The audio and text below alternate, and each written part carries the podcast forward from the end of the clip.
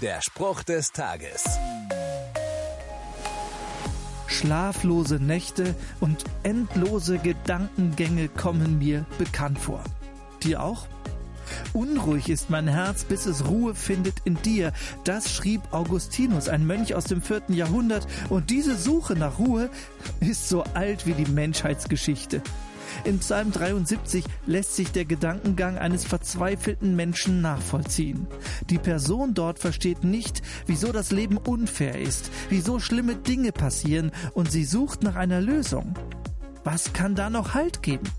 Am Ende des Psalms heißt es dann, für mich aber ist Gottes Nähe beglückend.